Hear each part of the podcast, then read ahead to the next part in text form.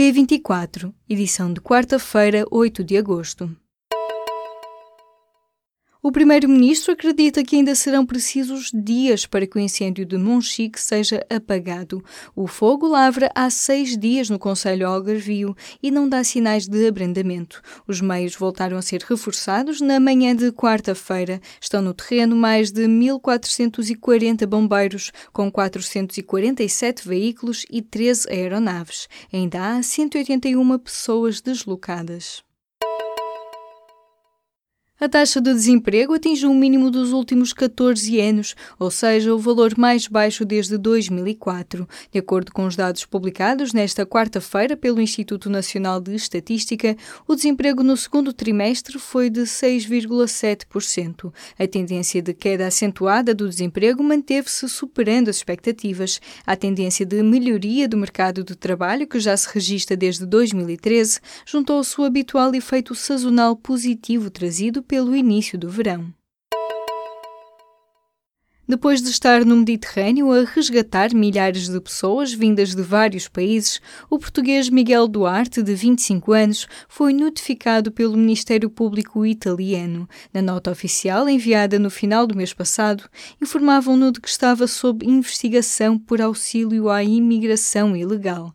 Miguel Duarte afirma que é uma acusação política e a ONG para a qual trabalha já tem recolhido contribuições para um fundo legal que deverá pagar os custos do processo.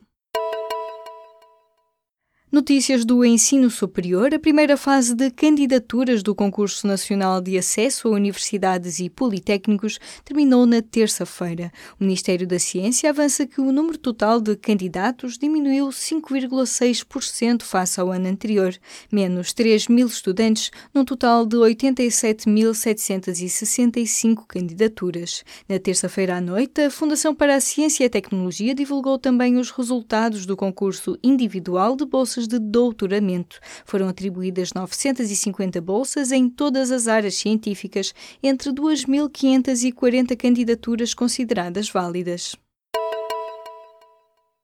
Quase 10% das vagas para recrutar médicos ficam vazias naquele que é o maior concurso para recém-especialistas dos últimos anos.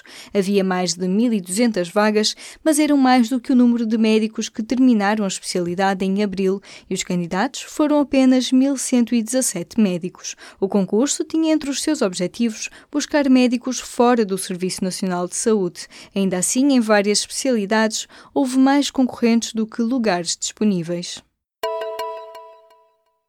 Há um novo alerta de bolha especulativa imobiliária em Portugal. O Banco de Portugal e o FMI já tinham mostrado preocupações com as subidas de preços em algumas áreas do país. Agora, são os cálculos do Instituto Alemão de Investigação em Economia que apontam para a existência de uma bolha especulativa nos preços do imobiliário em Portugal. O preço da grande maioria das criptomoedas caiu abruptamente, incluindo a Bitcoin, isto depois de o regulador dos mercados financeiros dos Estados Unidos ter adiado na terça-feira a decisão de autorizar ou rejeitar o que seria o primeiro fundo de investimento em bolsa indexado à Bitcoin. Com os investidores a vender, as criptomoedas mais populares caíram entre 8% e 15%.